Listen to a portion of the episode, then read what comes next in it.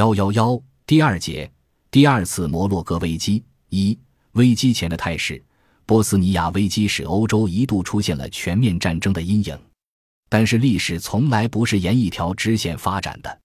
波斯尼亚危机后，俄国虽然大幅度扩军，并决心在下一场危机中不再退缩，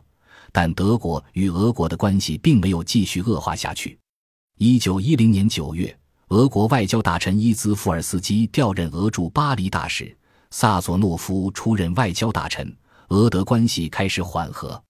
一九一零年十一月，萨佐诺夫与德国宰相霍尔维格、外交国务秘书基德伦在波茨坦会晤，双方就波斯和德国修筑的巴格达铁路问题达成一致。这次所谓的波茨坦会晤对英国的打击很大。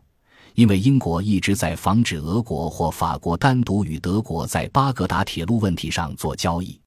英国外交大臣格雷甚至说出这样的气话：他打算辞职，以便让一个能同德国达成海军军备协议的人来担任外交大臣，然后英国和德国联合起来反对俄国在波斯和土耳其的扩张。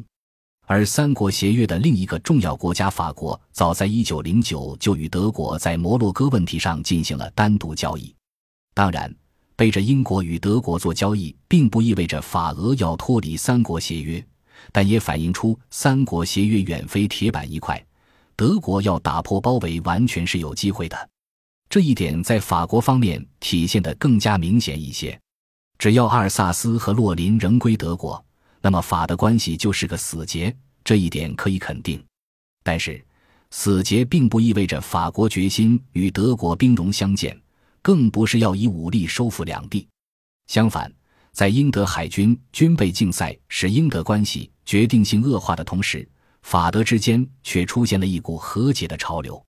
两国的金融资本和一部分工业资本希望相互借重，并形成更大的垄断，而法国财政部长。后来出任法国总理的凯洛欧，则是这股势力在法国方面的代表。在曾经引发1905年危机的摩洛哥，两国最大的钢铁巨头德国的蒂森、克鲁伯与法国的施耐德勒克勒佐公司，通过矿业联合组织共同开发摩洛哥所有的铁矿，实际上形成了对摩洛哥铁矿开采的联合垄断。